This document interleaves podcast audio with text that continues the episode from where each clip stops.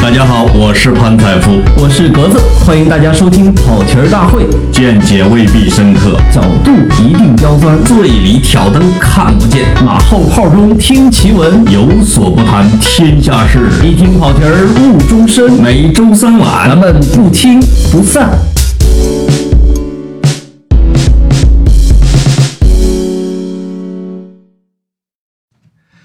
听众朋友，大家好，我是老潘，我是格子，欢迎大家收听跑题大会。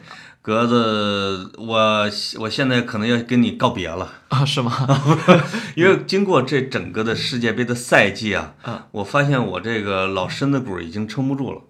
呃，你看过凌晨两点的比赛吗？呃，哎呦，这个怎么让我想起了科比是吧？呃，你见过凌晨四点的北京吗？啊，对对对对对，凌晨呃，他说是凌晨四点的洛杉矶，对，我就问你见没见过四点的北京？我真没有见过，肯定就看完了。啊。这 我觉得这一届世界杯最让我尴尬而且痛苦的是，凌晨两点的比赛，我基本上没有看完过上半场。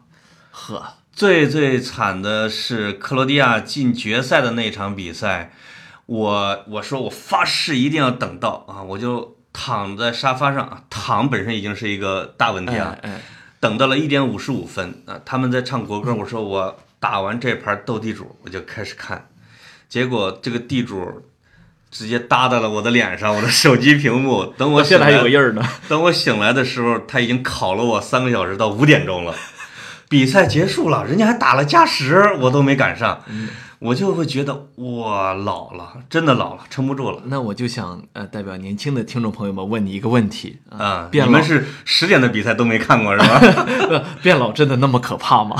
呃，我不是写过一篇小文吗？嗯，每周踢上一场球是老男人什么最后的底线。嗯，我最后的倔强是吧？最后的倔强，有一次跟一个平均年龄五十五岁的球队在踢，他们认出我来了，说你就是写那个老男人踢球的那个。他我把这个发给我媳妇儿看了，看的她哭的哇啦哇啦的，嗯他为什么哭啊？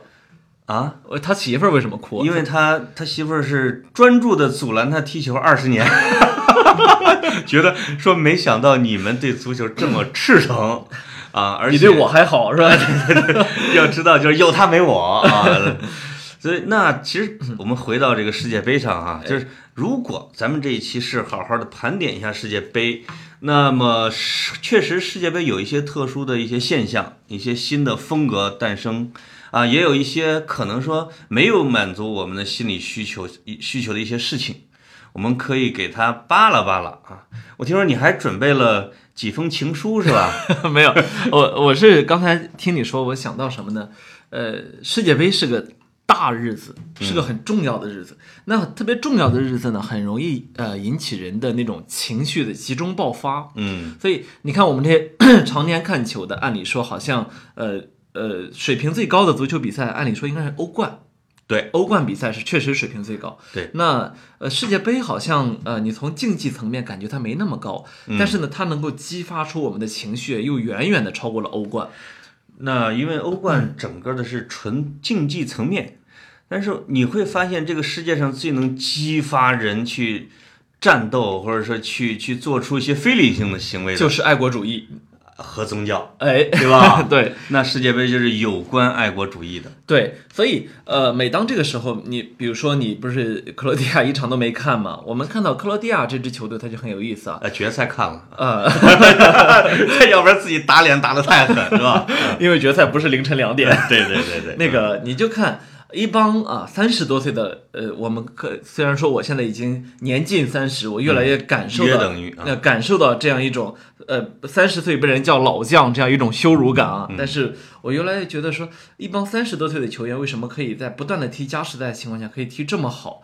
这里面你就不得不说他的情绪因素，他的爱国的因素就很多，对吧？对对比如说我们都看到呃莫德里奇被拍到小时候五岁的时候的照片吧，正在放羊，还是因为整个纪录片去他们村那儿拍狼。妈呀，就是克罗地亚是整个俄罗斯世界杯的下半场啊，就是这个淘汰赛以后最具话题性和情感共鸣点的球队。没错，他好像在女球迷的心目中成功的抵消了法国不是不是不是德国抵消了阿根廷，抵消了梅西和 C 罗的离开没错。啊，呃，我我以前的时候老，我其实因为我是巴萨球迷嘛，嗯按理说呢，皇马球员我都有点疙疙瘩瘩的啊。嗯。但是呢，这个莫德里奇是属于皇马里面我非常喜欢的一个球员。嗯，你看他长得又还挺帅，哎。像一个小霍比特人，对对有点灵气，而且嗯他踢中场，那确实我我认为他是现在的世界第一中场。是，嗯，有一个女球迷给我展示了摩尔德里奇跟 C 罗和他的皇马队友的一个亲昵的动作，嗯他把头靠在了人家的胸前，因为个子有差别嘛，对是吧？就只有一米六几，特别温柔的靠在人家的脸的，靠在皇马的。新小媳妇儿是吗？他他是代替了厄齐尔的身份，成为欧洲小媳妇儿，对吧？没有，呃，但是呢，我们刚才说到爱国主义啊，你看，呃，其实这届世界杯有几封信让我觉得特别有趣儿，嗯，呃，一个就是我们之前聊过卢卡库，卢卡库那期，我听说成了咱们节目开播以来比较催泪的一期节目。嗯，其实我们还是咱们说叫莫欺少年穷嘛？这个题目本身就很来来感哈。我们还是收着的。你哦说，按理说像潘总这样从底层到了现在身价几个亿的这个，能够谈得非常好，非常好。哦但是潘总我一直收着，讲的啊，对，呃，强行压抑着我按捺不住的泪水。对对对，嗯就是你还看到还有好几封信啊。你比如说这个迪玛利亚，他有一封信，呃，懂球迪玛利亚上过学吗？上过 上过。上过哈。不要这样，都是文豪啊！你看迪玛利亚的信，董球帝给他起了个题目叫“妈妈在湿冷的夜中前行，只为能送我去训练场 当飞机在能等着夜空飞行，是吧？”，就这个。妈呀，太文艺了吧，这也啊！而且而且，你看迪玛利亚，人家里面就是这正经八百，你就觉得这个不但是逻辑啊。我现在经常带人写东西啊，嗯嗯，我觉得这个普通人他看东西，他可能有一定的鉴赏能力，对，一旦他下笔写的时候，这个差异就出来了。当然，这个球员他有可能是有人代笔啊，这个哎，你说这个球，它是不是一个现象？就是今年为什么集体的爆发了？这些球员喜欢写信，写给球迷写写写发言，他是不是因为自媒体太发达了？我不知道，感觉呃，感觉特别像传染。你看那个，还有那个保利尼奥，对，保利尼奥也是这个情况。他不是去年他从广州恒大转会到巴萨，是，又、啊、最近又从巴萨又转回了广州恒大。对，那保利尼奥他就他那个亲笔信也也写的非常非常好。然后你看他这个开头这么说的啊，呃，特别像西方媒体写的那种特稿。啊，梅西朝着我走过来，就一段过去了。妈呀，真的吗？对这这这，对，然后那个第二段，去年六月，我们在澳大利亚和阿根廷踢了一场友谊赛，巴西队刚被判了一个任意球，我和威廉还有另外一个队友站在球场边上，任意球不是要我我来罚，我只是诱饵。在这个时候，梅西突然径直走过来，看着我说：“怎么样？到底来不来巴萨 这在足球场上勾搭呀？”？对，妈，哎，他这个弄法特别像，就是普利策新闻稿的特稿奖的获得者，我就说这种特写法，特别像特稿写的，对吧？特稿。所以应该是花了点钱请记者代笔，但是呢，呃是不故事是是真的。是不是国外的传统媒体人也改行做 PR 了？是吧？而且是做球员的 PR，写的真是好写的非常好啊！然后关键它里面提到了他经纪人打电话告诉他说，你看他说那个晚上我的经纪人打电话给我，合同敲定了，但是你得来巴塞罗那签字。说实话，我真的不敢相信，真的，巴萨要付转会费吗？你没骗我吧？没有骗你，是真的，但你明天一定要飞过来。哦，对了，这是凌晨四点发生的事儿。哦，这个哦，对了，特别像上海这个译制片场 做的 是吧？是哦，亲爱的汤姆，亲爱的汤姆，嗯，亲爱的约翰，哎，对，嗯，那不是这个保利尼奥这个信很感人啊，就是往往这种身世比较特殊的人，特别对大众有一种讲故事的倾诉欲。就是他可能说，我经过千辛万苦的奋斗，我达到了今天的位置，尤其是在世界杯的这个舞台上，我多么想告诉你们，我多么幸福。这是一个集中展示的平台。集中展示，实际上，我们呃常年看球就比较熟悉，那个最爱写东西的是那个曼联曼联队那马塔，每周一 每周一封信，你知道吗？每周一封信，呃而且是一个公益大使。因为他叫朱安马 马塔嘛，啊。他那个 first name 是朱安嘛，啊，结果那个那跟个鲁迅夫人啊。哎对，结果董董球帝每周都翻译他那信嘛，啊。最后翻译烦了，是吧？叫叫叫什么 Love John Mart- Martin 上，然后在那个短球季翻译成爱你们的娟儿，真的吗？真的。哦，就是确实有一些球员啊，比如说他喜欢写东西，有的喜欢看书。我印象特别深的是这个阿森纳的一个俄罗斯外援阿尔沙文，哎，在他的职业生涯的后期，他不就坐上替补席了吗？嗯哼，在比赛的时候，阿尔沙文曾经拿着一本书在阅读，他在替补席上在看书。你们阿森纳的替补席是比较牛逼。对对，我们是文文青集中营。呃，对那还有一个大文青，拉基蒂奇，这个是全世界公认的啊，那真的是在当他吹梅西的时候，我们梅吹派领袖。我们这些喜欢梅西的都觉得害羞，你知道吧？就他可能不是因为以他的热烈而著称吧，我觉得他他他吹的艺术价值是非常高的。角度刁钻，我记得有一期他最高难度的是他提了一堆人名儿，嗯，我其中都不知道，其中只可能只知道一个人叫高迪。他说，呃，我看梅西踢球就像看高迪的建筑，建筑看谁谁谁的交响乐，谁谁谁的，哇天哪！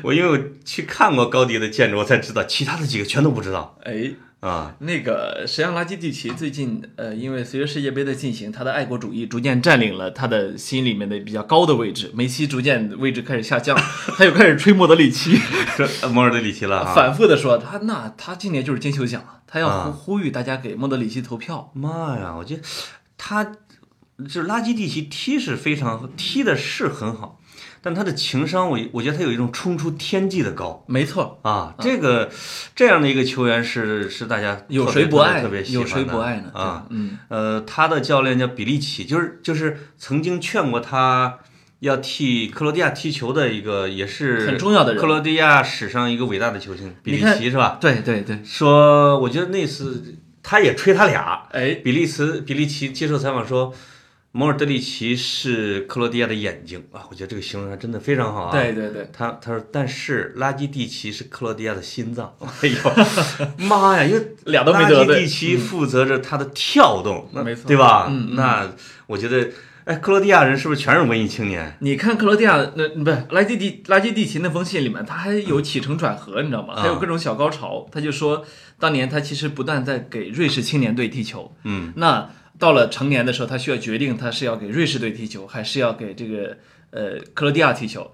他的文章的一开始呢，就是爸爸送来了一个盒子，我永远忘不了。哦然后那个哦就生活就像一个一盒巧克力，就直接下一段儿了，你知道吗？当然，那盒子里面就是是吗啊就是格子军团的球衣啊。嗯那那是他小时候，然后他就讲到他需要去选择成年队踢哪个队的时候，啊，他说：“呃，我在房间里面接电话，我的父亲在房间外踱步走来走去，记不记得？啊然后他就说，他做他做好了决定，他要去给克罗地亚踢球嘛。呃，但他知道说，无论做支持哪个球队，或者说给哪个球队踢球，父亲都会支持我的。嗯，然后我推开门，告诉父亲说，我决定了给瑞士队踢球。他的他爸爸说，好的，那很好呃那很好。然后他就说，我骗你的，我给克罗地亚踢球。他说，爸爸眼泪夺眶而出，然后一把抱住了他。哦，你看天他他的这个高潮设置的，天哪，是不是文豪？就是哎，你会发现一个特点啊，等一会儿也关系到我来总结这个这个俄罗斯世界杯的风格的时候，嗯，你会发现他们的知识水平、文化水平，甚至艺术水平是越来越高的。嗯，你你你就很难想象以前的基恩会说这种话。基恩肯定是他奶奶的，他就是把他干干掉、啊。这这就是什么呢？承平日久的国家，基恩属于。那你想，克罗地亚他们属于前南斯拉夫国家，嗯这个里面充斥着血泪史。这次还有一封信，其实我也觉得挺动人，就是以前啊曼城那个叫克克拉罗夫，克拉罗夫，克拉罗夫写的也是从贝尔格莱德的战火到曼彻斯特的蓝色海塞尔维亚球员是吧？对塞尔族的。塞尔维亚球员，啊，他就会提到小时候他听到军机，呃，听到轰炸的声音。嗯然后这不是塞尔维亚他一个运动员的回忆，塞尔维亚那个网球运动员德约科维奇也讲嗯了，他小时候就是一边听着战斗机的轰炸，一边练球的。妈呀！我就看有一次看博班的采访啊，博班可能是老一辈球员了啊。没错，博班的采访，他说是也是在濒临分裂的时候，他们在一块儿踢球，结果看台上的克族人和塞族的球迷打起来了，而且这个有有一个外族的在殴打他的同胞，他说他当时上去几个飞腿，梆梆梆踹翻好几个，然后跟跟对方赤手空拳打起来，而球迷就被他这种气势给镇住了。当时新闻媒体就把 博班的这个这个英勇行为也给做了媒体的报道什么之类的。你会发现，在战火中的这些人们、这些球员，他的家国的情怀就比别人要浓。我记得上一期的时候，你还讲了沙奇里和扎卡的做鹰的啊，阿尔巴尼亚鹰，阿尔巴尼亚之鹰的这种这种动作，确实他们这一块儿，我觉得超越了世界杯啊，也超越了竞技啊，这一块儿给我们留下很多所以我说这是属于我们看的最高级别的比赛，欧冠所展现不出来的东西。嗯欧冠因为它本质上是一个俱乐部比赛，它对还是一个纯粹的竞技因素。那在世界杯的时候，它在和平年代，它变成了真正的战争。哎呀，如果这样设想一下，如果是这个世界杯在一战、二战之间不停摆也踢的话，多来劲、啊！那了不起了，哪个哪哪个队输了，说不定另外一方直接就发动战争了。我有可能，嗯有可能，因为那是一个叫英雄主义的时代，就是说我你抢了我的情人，是吧？对，你你杀了我的兄弟，嗯我就举国进犯，我就要一个说法，冲天一怒为红颜嘛。呃魏红颜，嗯确实是。那呃现在我们如果是从技战术风格，或者真的从竞技的这个角度，我们来聊这个俄罗斯世界杯的话，你有没有印象最深的一个现象呢？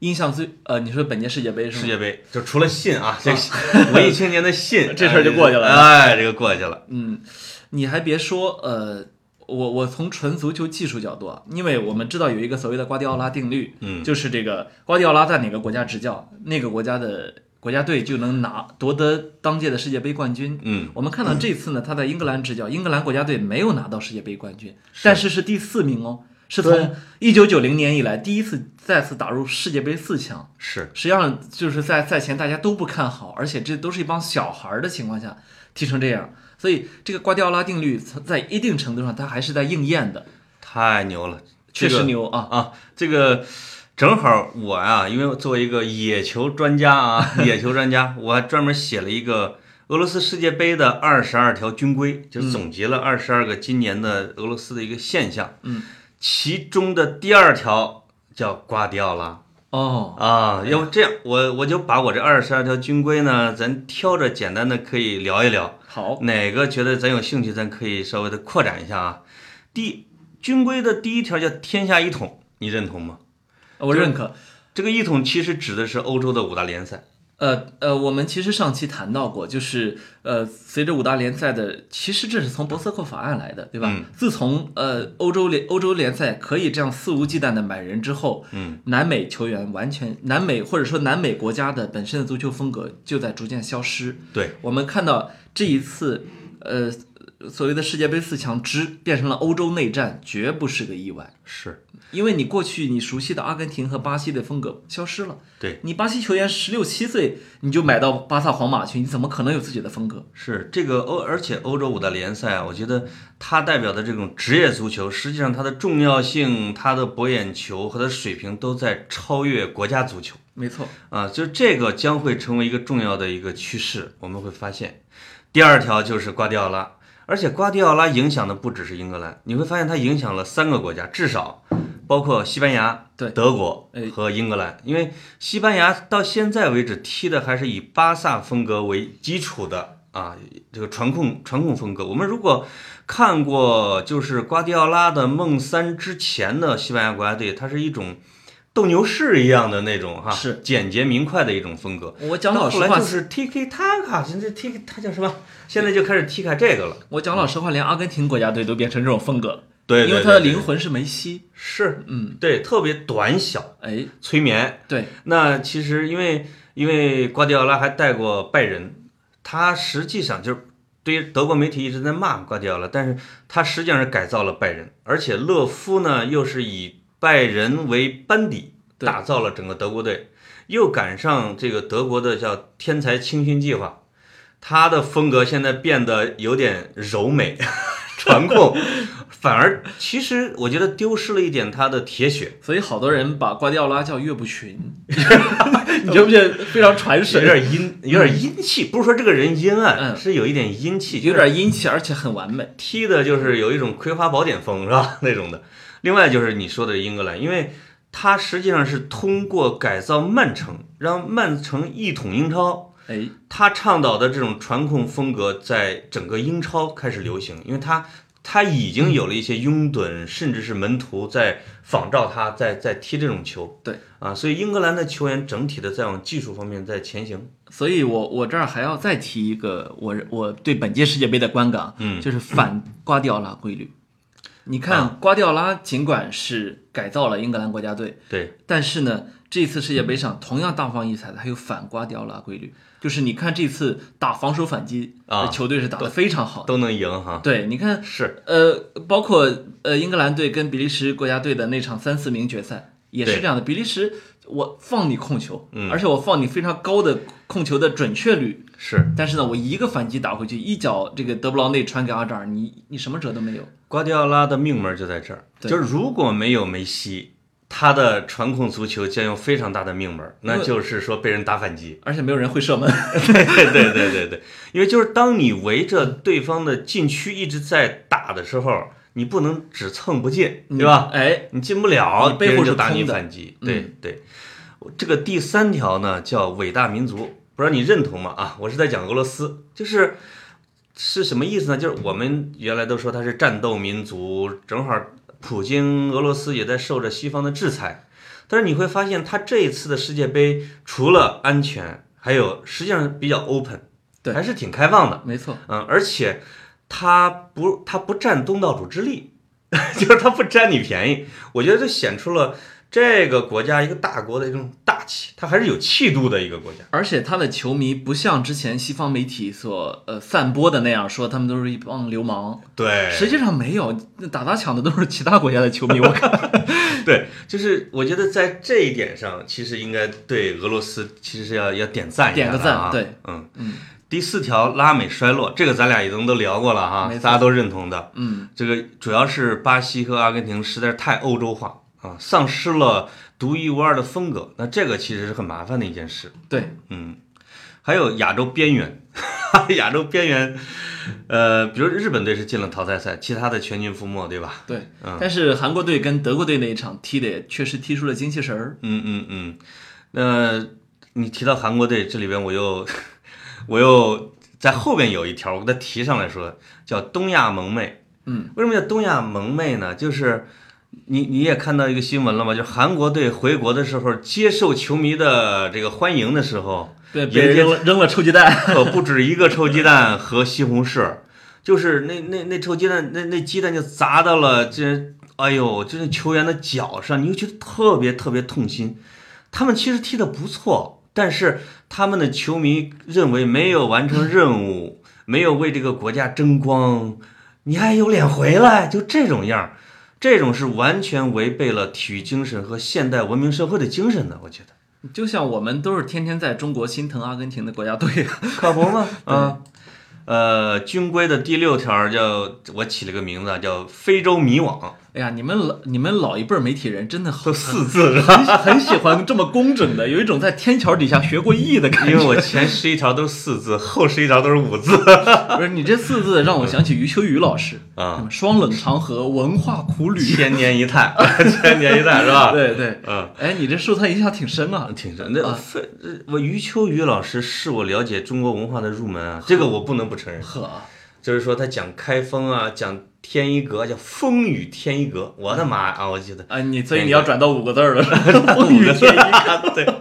所以这个非洲，咱咱就知，就是九零年喀麦隆后边的尼日利亚、加纳、什么塞内加尔，其实都有一种特别狂飙突进的野性。这次还有，这次你塞会看到塞内加尔塞内加尔还是有这个有这个劲儿。啊，嗯。但是你会看到像埃及啊、摩洛哥呀、这些的，这个就说到这俩国家了，就是说埃及和南非，我这个我要问你一下，这个一南一北执掌着这个，这就是整个非洲的扛把子，对吧？是一南一北，而且欧化的是最彻底的，或者最接近欧洲文明的。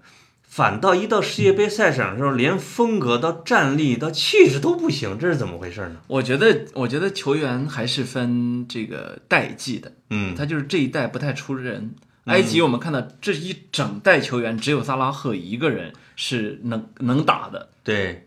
这是我这个是不是跟非洲的地域有关系呢？我觉得南非到了世界杯啊，我觉得，我觉得这个，我觉得这个地图炮还不急着开啊有点大，这个非洲有点啊大，有点大，对对对，我总觉得，比如说像那个中部那一段儿的啊，那些国家啊，尼日利亚呀、加纳呀，就野，是不是因为有国家公园呢？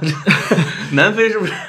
你知道现在还有一个问题啊，嗯就是非洲球员大量的被呃被移民到了法国、英国这些欧洲国家，所以你看哦现在的法国国家队一片黑人啊，对，那这你如果上诉二十年可不是这个样子的。是，你现在看到什么姆巴佩啊，什么登贝莱啊，甚至齐达内、哎，阿尔及利亚人，对对，嗯全部都是非洲人啊。所以你说非洲国家队嗯没落也好，衰落也罢，他有的时候不是他自个儿心甘情愿的。他，所以他有的可能是这样，非洲的苗子啊，在十几岁甚至几岁的时候都被送到了法国，这是欧洲俱乐部，拿到了当地的国籍。而且他很多是有双国籍。哎你呃，你同时有有阿尔及利亚和法国国籍，到了你成年队让你选的时候，这玩意儿，这就也是对欧洲的一种侵蚀，对吧？这是或者你说一种这是掠夺，这是对非洲的一种掠夺，掠夺不是对欧洲的。我对，我这个军规的第七条啊谈到了你最爱的人，球王陷落。这个呢，就是说你是说能 C 罗吗？呃没有，C 罗呢，因为他国家队的实力在那儿放着，我们对他没什么期待啊。梅西呢，这一次退出世界杯，是不是等于说他永别了关于球王的这个梦想呢？以及球迷对他的这种期待他不能叫退出世界杯，他是被打出了世界杯啊？这那一样吧？但是啊，呢，我我就像我上一期我单口的时候，我预测过，我说嗯梅西不会就此退出阿根廷国家队，嗯，他他会继续。但是我觉得他跟球王的这个缘分，有可能，比如说，因为你从来没有夺过世界杯冠军啊，这一直有这样一个争论，说你你没拿冠军，你距离球王的这一步是梅西无法跨越的一大步。这就是我有一天在微博上看到一个我很认可的观点，嗯，就认为球王和梅西之间有一定的差距。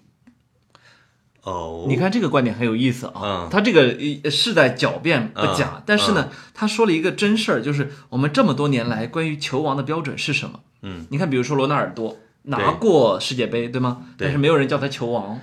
对，你比如说国际足联认可的球王只有贝利，还没有马拉多纳。嗯，那马拉多纳这个球王呢，变成了梅西这是不是球王的一个标准？对就是说你拿没拿过世界杯？嗯，那其实这是一个很很很好玩的一个现象，就是是不是赢这七场比赛才是成为球王的唯一的标准？呃，罗纳尔多世界杯荣誉大满贯，哎但是他可他在俱乐部的成绩实在是太过惨淡，有可能是是拖了他的一点后腿。那马拉多纳的马拉多纳的俱乐杯呃俱乐部荣誉也没有多好。哦，马拉多纳是这样的，就是说他单项指标爆表，就是说他去了一个呃意大利落后的地区，跟着一个小俱乐部拿下了欧洲联盟杯冠军和意甲冠军，当时世界上最难拿的联赛冠军。一己之力带带带活了那那不勒斯，enough 嗯，enough。好，那还有一个哈，就是说下边这有两个判断，一个是叫英雄不在，大师缺席，队长濒危。其实这三个我觉得都有点像，嗯，就是说以因为足球的整体性实在是太强了，有一点去中心化。对，那比如说个人英雄主义，这个然后指挥全队的大师以及铁血队长，在本届世界杯里边都没有被发现。你觉得这是是不是你认可这个结论吗？我认可。那原因在什么地方呢？我们好像也探讨过，就是呃，今天无论是哪哪一种体育比赛，其实整体的竞技水平都提高了，但是整体的性格水水平、性格的色彩饱和度都降低了。嗯就是说，我们以前比较熟悉的那些球员，疯子呀，或者或者是那种什么沉默的铁血队长啊，对，哎，这些年很少。是嗯，是，呃，这又牵涉到了我这个五字了啊，我前面全是四个字，对吧？啊，对，从第十一条开始，这个其实对前面的一个总结叫“野性的呼唤”。你看，哎，我们文艺青年都得用杰克伦敦来来命名“野性的”，哎呦，那是荒野的呼唤，对吧？就是这个“野性的呼唤”，其实就是个性鲜明的球员和野性的球员正在消失。比如说，马拉多纳踹对手的肚子啊，里耶卡尔德跟沃洛尔互喷口水呀。比如说，西蒙尼的这个阿根廷西蒙尼用用。兵不厌诈，把把这个贝克汉姆给罚下啊！包括苏亚雷斯在在上一届咬人，就这种的，就是这些球员在欧洲球员或者在大多数球员身上，这种特质正在消失。我我我我今天嗯，我今天来的路上想到这是一个时代问题的时候，心里有点荒凉。为什么觉得荒凉呢？就是你看我我现在经常看微博，爱看下面的评论啊。对。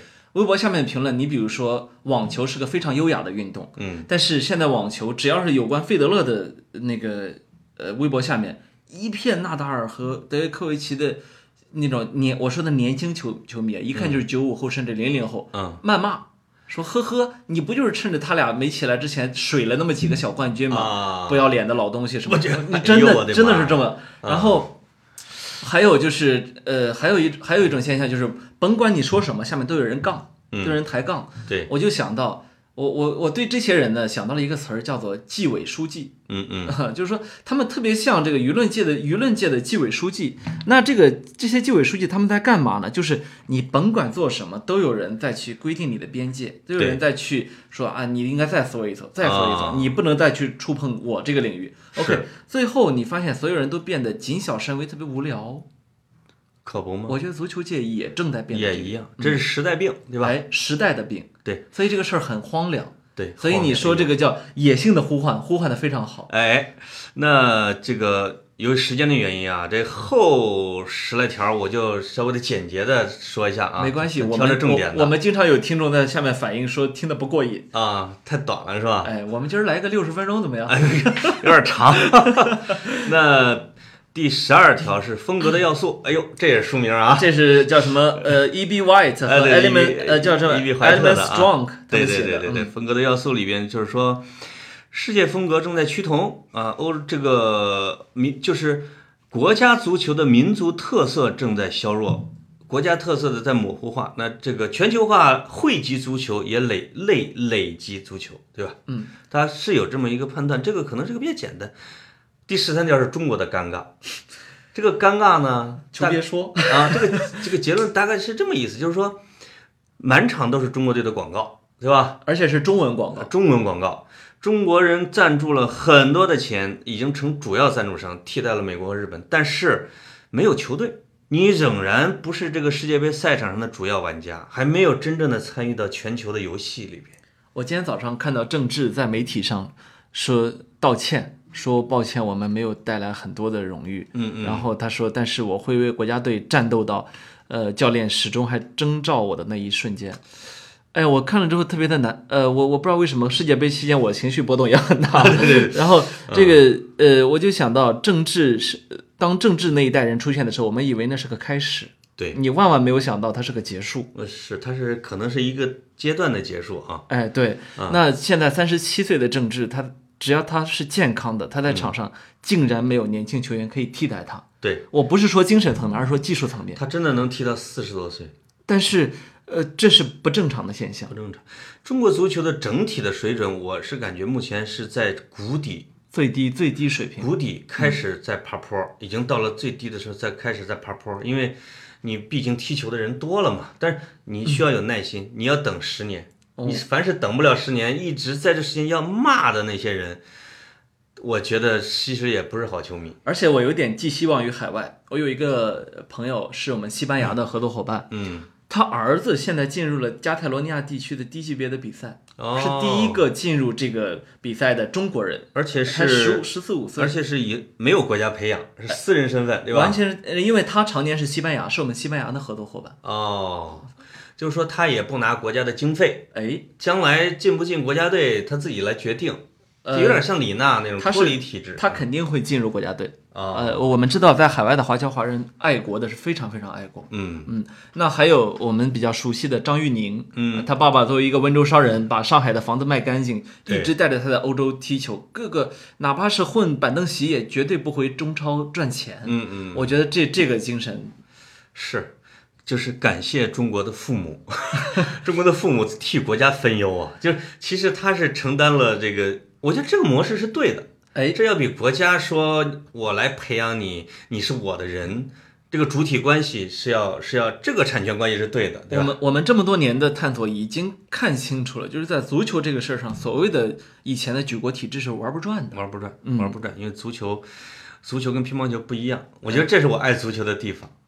那后几个啊，就是有的咱们已经聊了，比如说日本的超越，嗯，因为日本的无论从竞技到他的球迷，实际上是给全世界每次都会留下很好的印象。这个地方我还要顺着你刚才说的一个要讲两句啊，就是我们中国，呃，足球的希望在哪儿哈？嗯实际上，因为我们这个国家人口太多，嗯所以完全不需要把它变成一个十四亿人，然后再遴选，它不是这样一个机制。我们不是冰岛，对，那我们看到，无论冰岛还是稍微大一点，整个克罗地亚也只有四百五十万人，他为什么可以中场中场的天才辈出？对我觉得绝对不是因为呃人种问题这里面，嗯对那那一定是因为它有一个比较合理的机制，哪怕比如说我们国家有几个足球城市。天呃，大连、青岛、嗯啊，天津，类似这样几个足球城市，如果这几个城市他们能够有重点的、有特色的去抓足球的话，嗯我相信比所谓的什么足球进高考啊，嗯这些足球考考研啊，这些要靠谱很多。当然我可能会觉得“抓”这个字呢，又因为咱们以前老抓，他可以呃，我说的抓抓，老抓偏，你知道吗？我我说的抓呢是说，呃，现在我们比较流行一个说法叫做。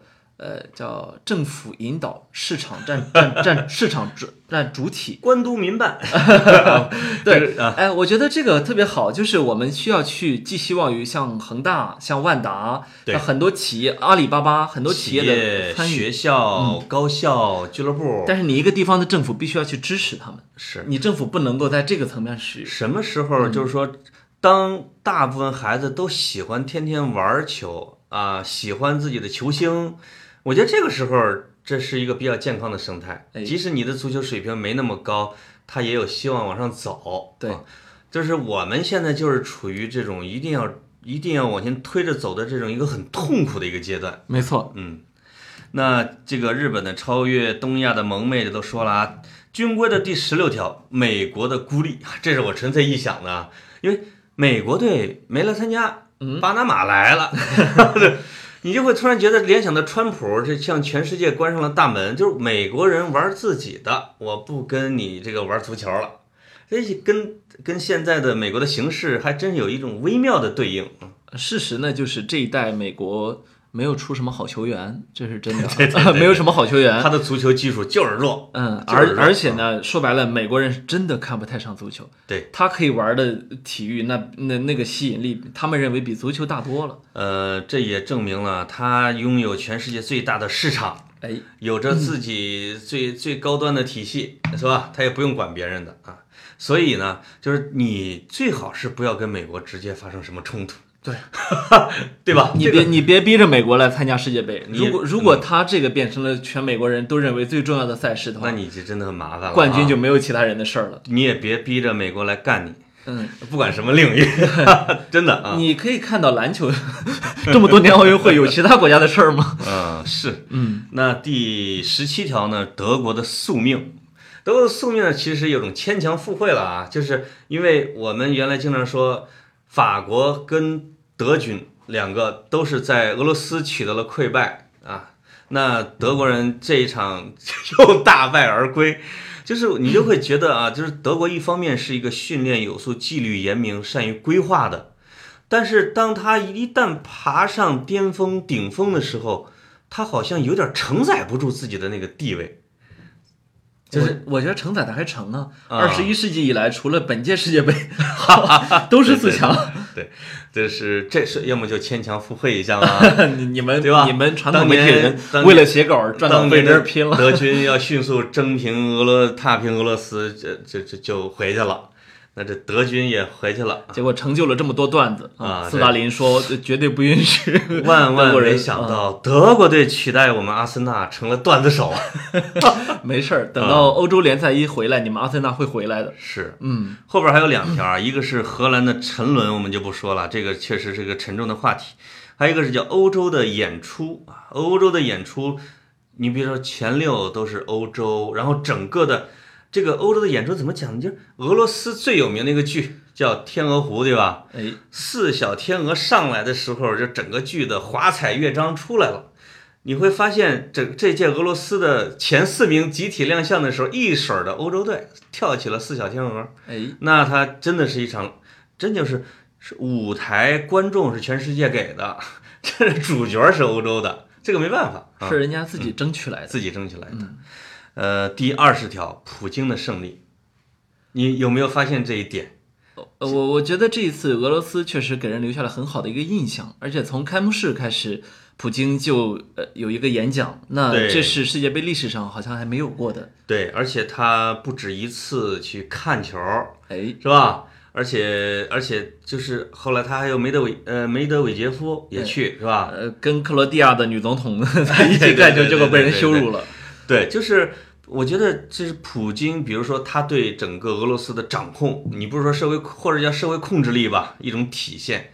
说没事儿就没事儿，足球流氓说没就没，对吧？你全球制裁我，我现在看俄罗斯我管得好好的，所以也可以理解成普京的一次个人公关或者个人品品牌形象的展示。普京很会讲故事。你看前一阵儿我看有一个电视采访，说他上一次是那个索契冬奥会的时候，对，他在他要去参加那个冬奥会开幕式之前，嗯，有人呃，然后军方报备说有人劫持了两辆客机，正在冲往我们的冬奥会场馆。啊、普京然后问普京怎么办，普京就一边往这很沉稳的往那边走，一边说到那就打下来。因为他他普京说我我我要计算的是我这个场馆里面有好几万观众。啊，和那个飞机上的几百个对，呃乘客之间要有一个权衡，说那是我最煎熬的时刻。结觉得你结果结果等到到了现场，待了一会儿，人家呃过来报备说事儿解决了，啊，然后看来不是，对吧？啊是，但是呢事儿解决了，然后哇然后普京呃就有旁边有人问普京说。呃，发生了什么？普京说没事儿。哦，已经呃已经克服了，或者已经啊，这个里边我突然想起来一个什么呢？就是说你会发现克格勃啊，这是俄罗斯的情报部门，还有美国的军情五处、军情六处，那是英国的。呃，我这不是英国的，就是在伦敦奥运会的时候，就是他们不管是俄罗斯还是英国都。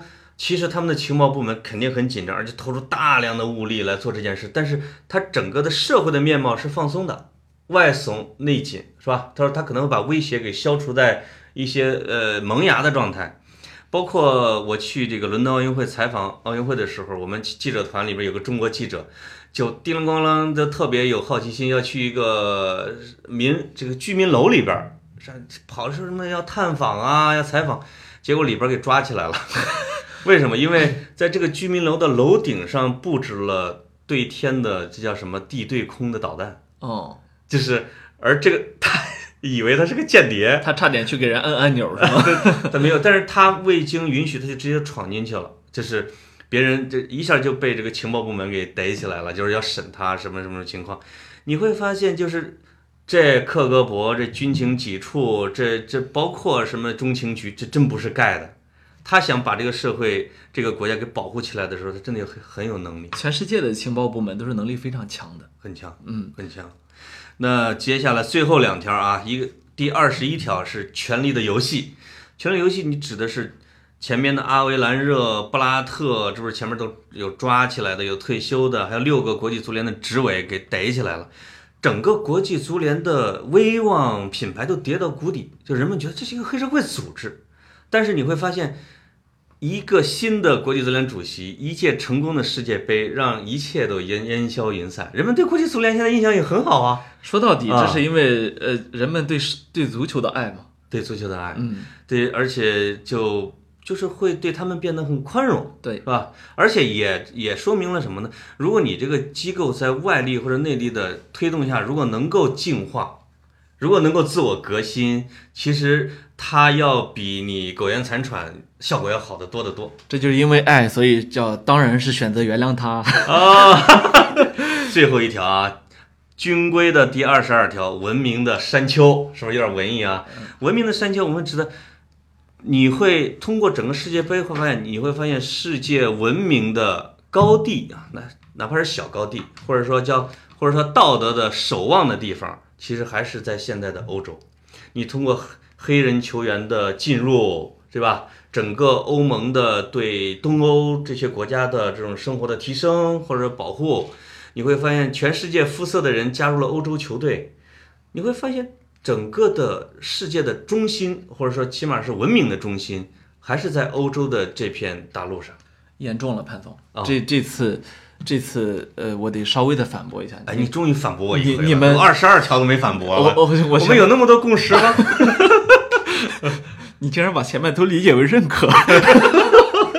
没有，我是觉得呢，这个你们传统媒体人挣钱的时候啊，还是、还是比较这个爱爱玩是吗？玩爱玩文字游戏吧，因为讲？啊？呃，我就我们举一个例子就可以反驳，嗯。就是美国人没有认真去玩儿，嗯。呃，这一个例子就可以去反驳掉这个整个的观点。啊，这个这个就其实还是说感慨。哎，啊，这里边除了观察，还有个人情绪的表达，对吧？表达了对欧洲深沉的就是你们苏格兰虽然没能进世界杯，但是你们还是愿意。对，我觉得整个的欧洲还是令人向往的一个地方，对吧？欧欧洲的确是呃，现今天足球世界板块儿聚在了欧洲。嗯，呃，你在前你在联想到欧洲的现实啊，就是那种大量的难民难民潮啊，他自己为这件事儿焦头烂额，但是又不为了一个虚名又不得不去接收的那种痛苦，你会觉得 哦，欧洲人相对来说还比较讲脸面、有底线，起码生活水准、道德水准还可以吧？其实呢，世界杯呢是欧洲人，我觉得对所谓的这个难民潮，或者说是大量接收难民的，呃，为数不多的很开心的时候，哎，对对对，是不是？对对对所以你刚才说它是文明的山丘，是代表了一某种程度上的文明，那我觉得其实这有一点儿，有一点点苦涩。哎，是你无论是厄齐尔是吧？嗯厄齐尔的事件集中的就体现在了德国人对土耳其移民的一个矛盾的一种看法。我可以让你好好给我踢球，但我不能够接受你背后的那个地方。对，但是有有很多人在吐槽他，但是也有很多德国人在保护他，这就显示出了欧洲的尴尬。它是一个多多元化、多样化的一个文明是不假，但是这次对厄齐尔呃的集中声讨，你看京多安马上就认怂了，对，京多安马上就是后悔了什么但厄齐尔就是不说话，嗯。我就在那儿憋着，嗯，实际上我觉得他心里的话是非常明确的，粘人出豹子，我们内向的人就这样轴，是吧？倔强。哎，你们内向，啊、我我我觉得你刚才说的那个词特别好，苦涩的欧洲。我觉得作为我们这期聊俄俄罗斯世界杯的结语，特别的准确啊尽管他们的胜利是甜蜜的，啊！但是回到家之后，这一切苦涩还得自己咽下去。是啊，对，听众朋友，我们一下聊了得有六期世界杯啊，这四年一四年一遇，没办法赶上了哎啊，。其实我们今天本来还想再聊他两期，被人摁 被人摁住了手。无奈就压缩了，浓缩成了一期啊。对希望这个听众朋友耐心的听，因为它不仅仅是足球，它里边有更多的东西在里面。我们也欢迎大家到我们俩的微博下面去，我们接着聊这个事儿，因为好多东西还没有展开好，这是最最超时的一期节目，啊，是吧？已经接近五十分钟了，好，呃，听众朋友再见。再见。